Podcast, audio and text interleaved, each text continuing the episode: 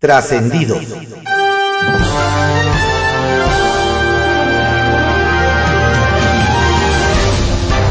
Continuamos con la audiosíntesis informativa de Adrián Ojeda Román, correspondiente al jueves 25 de mayo de 2023. Demos lectura a algunos trascendidos que se publican en periódicos capitalinos de circulación nacional.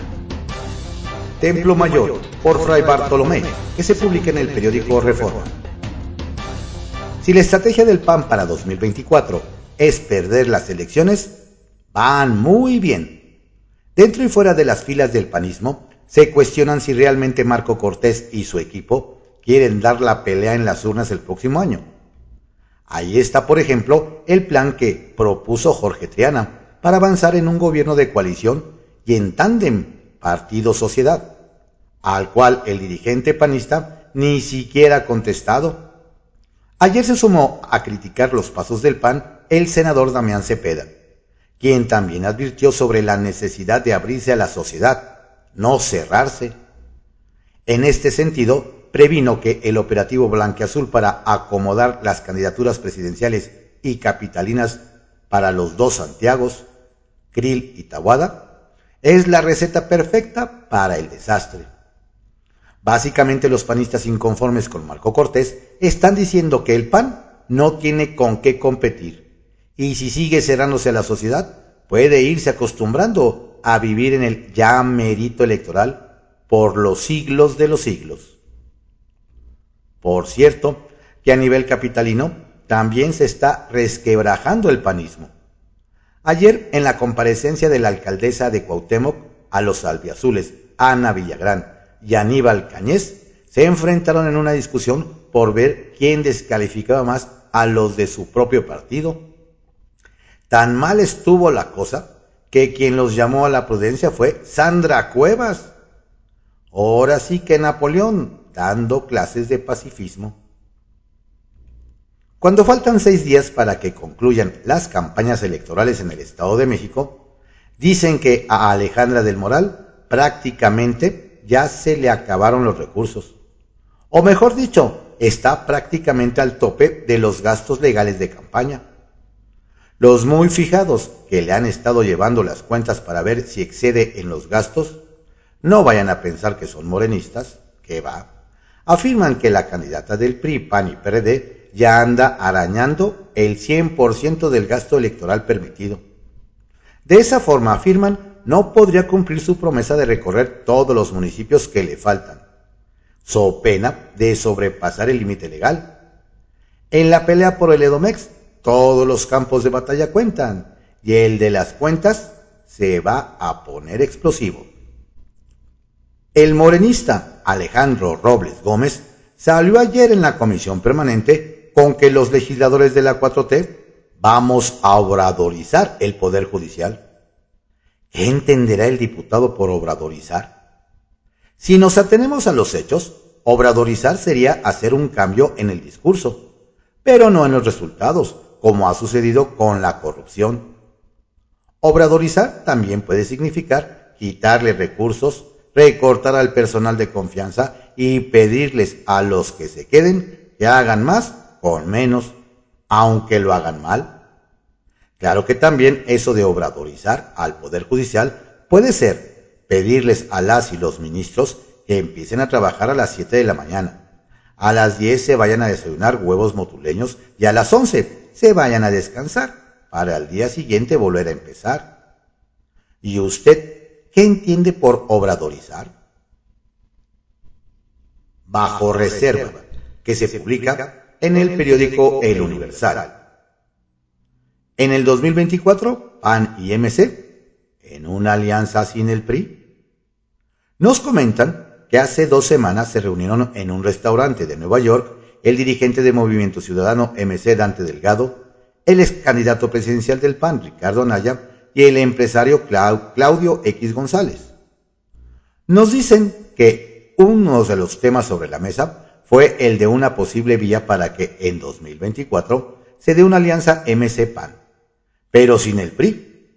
Nos hacen ver que después de esta reunión, casualmente, MC arreció su campaña contra el tricolor nos hacen ver que, pasadas las elecciones del Estado de México y a partir de los resultados con base en lo que ahí suceda, habrá definiciones en la coalición opositora rumbo a las elecciones presidenciales de 2024. ¿Será que el PRI le van a aplicar el plan Nueva York? Enojo por el timing de mensaje antipartidista. Mucho enojo hay en algunos liderazgos de Movimiento Ciudadano por la campaña lanzada por miembros de ese partido en la que se envía el mensaje de que con el PRI no van ni a la esquina. Nos cuentan que no se consultó a algunos de los pesos pesados del partido, como los gobernadores de Jalisco y Nuevo León, Enrique Alfado y Samuel García. Nos mencionan que la molestia no tiene que ver con alguna diferencia al PRI, sino con el hecho de que lanzarla en vísperas de la elección en el Estado de México envía el mensaje de que MC apoya a Morena y está en contra del PRI.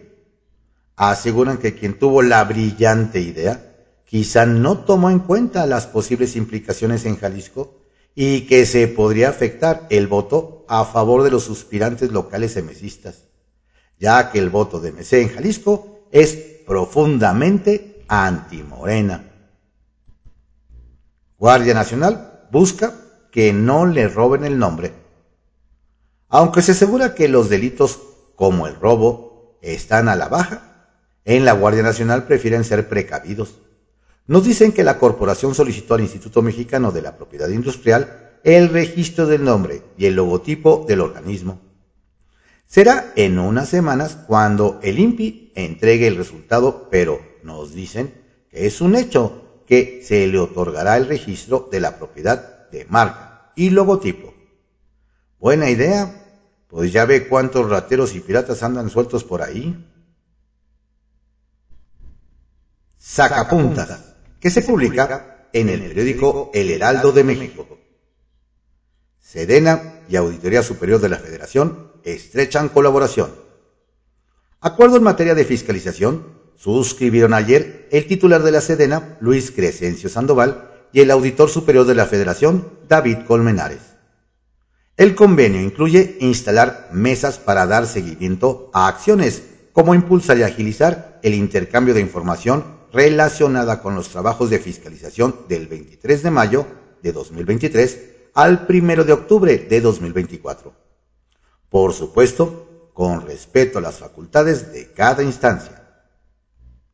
Se recuperan sus acciones Mal no le fue a Grupo México con la decisión de Citigroup de no venderle Banamex.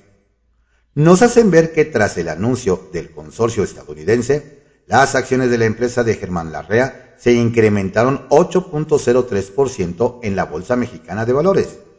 Es decir, recuperó lo que perdió por la expropiación de las vías de Ferrosur. Le copian al Banco de México. Resulta el Banco de México encabezado por Víctor Rodríguez Ceja ahora es ejemplo a seguir. Y es que en la Fed analizan poner una pausa a los aumentos en las tasas de interés, tal como lo hizo el Banco Central de nuestro país, para contener la inflación.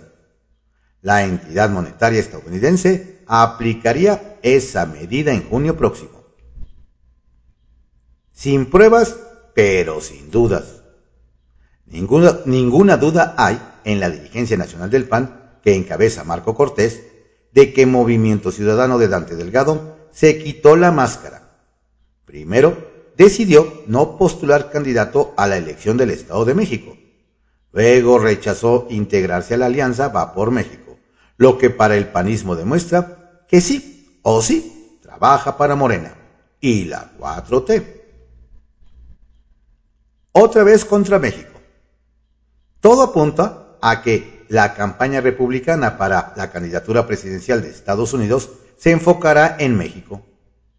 Ayer, al lanzar sus aspiraciones, el gobernador de Florida, Ron DeSantis, ofreció cerrar la frontera con nuestro país para evitar el tráfico de droga. Es decir, trae discurso similar al de Donald Trump, con quien competirá para ver quién es más antimexicano. El caballito que se publica en el periódico El Universal. Los mensajes de Nemer. Quien ha puesto ya sus cartas sobre la mesa es el exsecretario de Gobierno del Estado de México, Ernesto Nemer. Nos dicen que en el gobierno estatal tienen muy claros dos mensajes.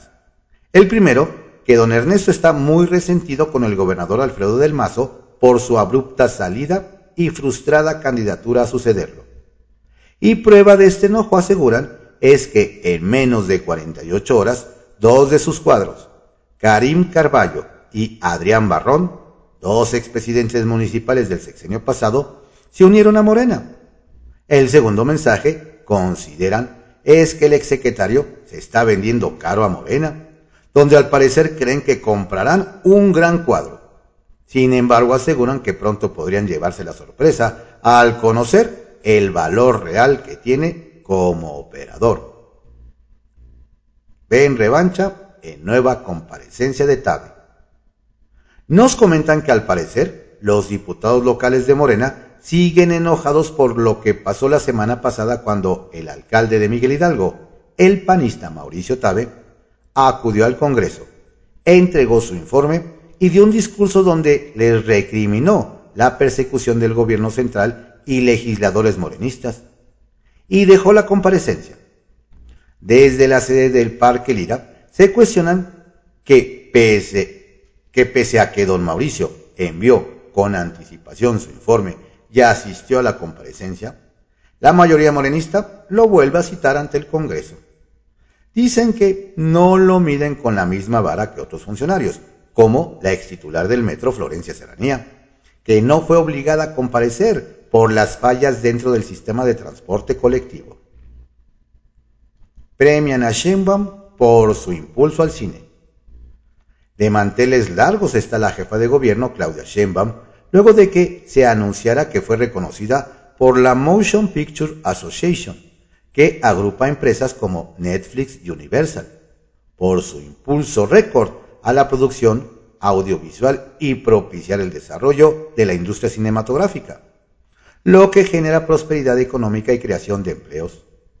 Nos hacen saber que el galardón el cual se entregará a tres personas que han contribuido a la industria, lo recibirá la mandataria en una ceremonia privada a realizarse en las oficinas de la asociación en Washington, D.C. Trascendió que se publica en el periódico Milenio. Trascendió que en el gobierno federal hay plena confianza de que las autoridades de Estados Unidos colaborarán con México una vez que la Organización Internacional de Policía Criminal emita las fichas rojas para capturar a seis familiares de Genaro García Luna, exsecretario de Seguridad Pública, preso allá por narcotráfico. Se cree que la esposa y algunos de los cuatro hermanos implicados, más un tío, se encuentran en aquel país. Trascendió que a propósito de la pelea entre Movimiento Ciudadano y el PRI, plasmado en bardas y conferencias de prensa, el que no ha salido a defender al Partido Naranja desde el lunes que se inició la confrontación es su coordinador nacional, Dante Delgado, a diferencia del mando tricolor Alejandro Moreno Cárdenas, quien ha encabezado la batida y ya les dijo de todo a los emesistas, respaldado por su escudero Rubén Moreira, narcos y colaboracionistas, han sido los dardos más repetidos en la batalla. Trascendió que mientras el gobernador de Veracruz, Cuitláhuac García, encabeza protestas contra la Suprema Corte de Justicia de la Nación para quedar bien con el presidente, un informe de la Sedena, dado a conocer por Guacamayalix, revela que cinco bandas criminales se disputan aquella entidad por la proliferación de actividades delictivas como trasiego de cocaína, robo de hidrocarburos, secuestro, extorsión, robo a transporte de carga de combustible de vehículos, abigateo, soborno de autoridades, narcomenudeo y tráfico de indocumentados. Trascendió que dicen en la bancada de Morena en el Senado que alguien debiera avisar a la candidata del PRI en el Estado de México, Alejandra del Moral, que cuando le sugirieron decir caballo que alcanza gana, es sinónimo de que ya perdió. Y si no, que le pregunten a la dirigencia tricolor cuando echó mano de esa frase en Hidalgo. Pero derivó en la derrota de Carolina Vigiano en su intento de ser gobernadora. Por cierto, las contendientes mexiquenses cerrarán campaña en Toluca, aunque la priista visitará también Cuautitlán y Nezahualcóyotl, mientras que Delfina Gómez estará en Chalco y Texcoco. Kiosco, que se publica en el periódico El Universal. Habemos fiscal de Sonora y experto en Pegasus. Donde finalmente hay humo blanco es en Sonora. Nos platican, pues Gustavo Rómulo Salas Chávez es el nuevo fiscal del Estado para un periodo de seis años. Nos indican que el nombramiento dejó varias cejas levantadas, pues algunos pedían mano dura en la dependencia, y el perfil de don Rómulo no es cualquier cosa, pues fue titular de la Subprocuraduría Especializada en Investigación de Delincuencia Organizada, CEIDO, de la entonces PGR, en el sexenio del presidente Enrique Peña Nieto del PRI, donde estuvo a cargo de la investigación de la desaparición de los 43 estudiantes normalistas de Ayotzinapa. Además, forma parte del Centro Nacional de Inteligencia CNI, donde trabaja, trabajó hasta 2020 y nos dicen, le entendió muy bien al programa Pegasus, usado para espionaje. ¿Qué tal? Trabajo mata grilla. El que dio cachetada con guante blanco en Nuevo León, nos cuentan, fue el gobernador Samuel García Sepúlveda de MC contra sus detractores tras su gira por Corea del Sur y Taiwán. Nos detallan que en el periplo se logró consolidar, la llegada de la automotriz Kia al Estado, así como de Foxnock y Pegatron, empresas dedicadas a la electromovilidad y alta tecnología. Además, se cerró un acuerdo para que una expansión de la firma Quanta Computer y sin embargo nos dicen, no faltaron los prietitos en el arroz, pues algunos alcaldes y diputados del PRI PAN criticaron el viaje a pesar de los resultados, por lo que a don Samuel se le resbalaron las descalificaciones y respondió que trabajo mata grilla. ¡Ajúa! Amarran alianza para 2024.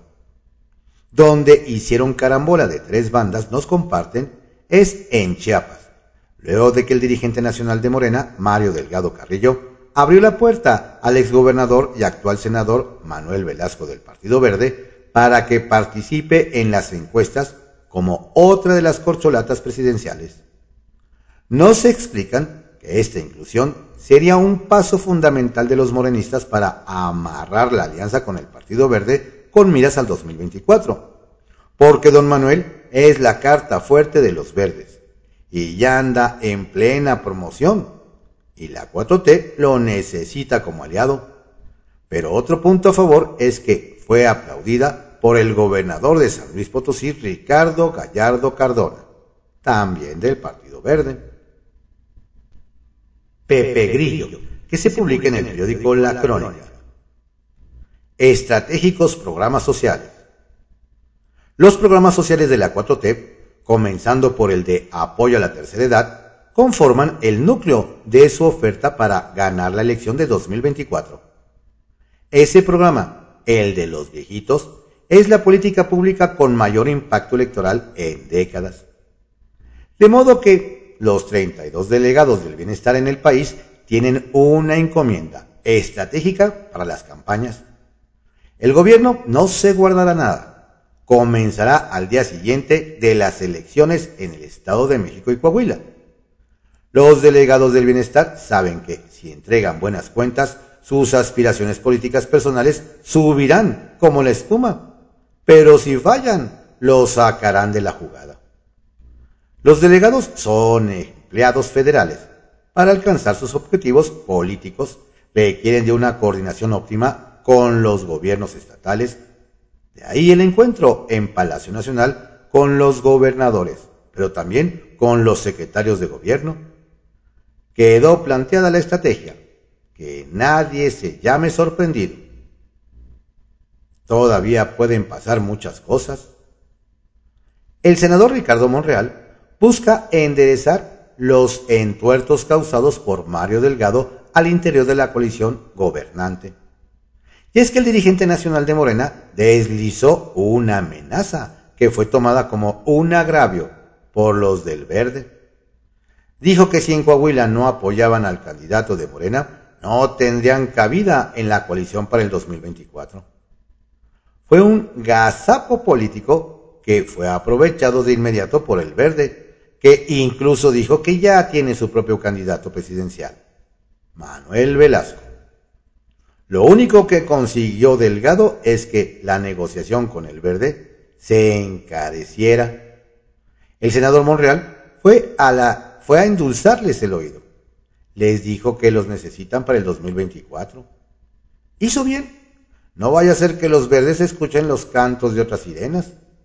El Zacatecano ya les había dicho que no se aceleraran, que todavía pueden pasar muchas cosas. ¿Sabrá algo que los demás ignoran? Republicanos contra México. Ron DeSantis, gobernador de Florida, anunció que va por la Casa Blanca. Ya presentó su documentación. Arrancó su trabajo de proselitismo con la promesa de cerrar la frontera con México para evitar el tráfico de fentanilo, la migración ilegal y hacer que los cárteles mexicanos rindan cuentas. Solucionaré ese problema de una vez por todas, subrayó. De Santis desafía desde la derecha teocrática del Partido Republicano al expresidente Donald Trump, que también eligió la frontera con México como eje de su campaña. De Santis, a diferencia de Trump, tiene una sólida formación académica y gusta recordar que pasó medio año en, Guantánamo, lo que entusiasma a la comunidad cubana de Florida. La situación pinta compleja para México en las elecciones de Estados Unidos, pero lo cierto es que se puede poner peor. Entre los republicanos hay una corriente que demanda que Trump y DeSantis conformen un tándem, que uno sea candidato a la presidencia y el otro vicepresidente. Las malas noticias nunca llegan solas. El presidente en la campaña mexiquense. El presidente volvió a meterse por una puerta trasera a la campaña política del Estado de México. Confiado en que los nuevos mandos del INE le permiten todo sin sacarle tarjeta amarilla, defendió a la 4T en el Edomex diciendo que los medios de la Ciudad de México aturden lanzando mensajes en contra de su movimiento. Aseguró que conductores de noticieros se dedican a difamar y calumniar con tal de afectar la campaña de Morena en el Edomex. Están al servicio de los corruptos, dijo. De modo que al denunciar a los que se entrometen, él hace lo propio y se mete hasta la cocina en esa elección, diciéndole a los mexiquenses que no les crean a sus críticos. Se saltó las trancas tratando de influir en la votación. Lo hace porque nadie lo detiene. Tiraditos, que se publica en el periódico Contra Réplica. Lili Telles sin rumbo. La senadora Lili Telles no transita, nos comentan, por el camino de unidad marcado por el dirigente de Acción Nacional Marco Cortés. Así ha quedado demostrado con las acusaciones emitidas por la legisladora a raíz del millón de firmas requeridas para que los aspirantes del partido respalden sus intenciones por la presidencia. Para el líder de la fuerza política prevalece el que se demuestren capacidades de organización y estructura. Más aún, si se considera que se habrá de encarar a la maquinaria morenista. La contienda por sostener el estandarte se encuentra entre Albiazul, como Ricardo Anaya, los gobernadores Mauricio Vila en Yucatán, Mauricio Curi en Querétaro y María Eugenia Campos en Chihuahua sin dejar de lado a Santiago Krill y Juan Carlos Romero Hicks en la Cámara de Diputados. Sin embargo, ante el pasado guinda de Lili Telles, hacen sentido las versiones sobre que prepararía próximo chapulinazo a las filas de Dante Delgado en Movimiento Ciudadano, por consejo del polémico Roberto Gil Suárez, que impulsa su sueño por el Ejecutivo. cierran puerta a violentadores y deudores alimentarios. El diputado Ignacio Mier Velasco, coordinador del Grupo Parlamentario de Morena, expresó que a través de la Declaratoria Constitucional de la Ley 3 de 3 en materia de suspensión de derechos para ocupar cualquier empleo, cargo o comisión en el servicio público, se cierran por fin las puertas a violadores y deudores alimentarios. De esta manera, ningún deudor alimentario que es desobligado del deber con los hijos podrá ocupar algún cargo de elección popular, ni podrá desempeñarse como funcionario público. Faros logran certificación ante la SEP. La Secretaría de Cultura Capitalina informó que las fábricas de artes y oficios, Faros, lograron el reconocimiento ante la Secretaría de Educación Pública de sus saberes y planes de estudio en tres especialidades. Producción plástica en arte monumental de la Faro Oriente, cine y producción audiovisual de la Faro Aragón y actuación y producción escénica en la Faro Cosmos. La Secretaría de Cultura celebró ese reconocimiento como un gran avance en la educación formal que impulsa el gobierno capitalino a través de las faros y los puntos de innovación libertad, arte, educación y saberes, los pilares, centros comunitarios que están en las 16 alcaldías para descentralizar el acceso a la cultura y el ejercicio de los derechos culturales. Estos fueron algunos trascendidos que se publican en periódicos capitalinos de circulación nacional en la audiosíntesis informativa de Adrián Ojeda Román, correspondiente al jueves 25 de mayo de 2023. Tenga un excelente día. Cuídese mucho. Saludos cordiales de su servidor, Adrián Ojeda Castillo.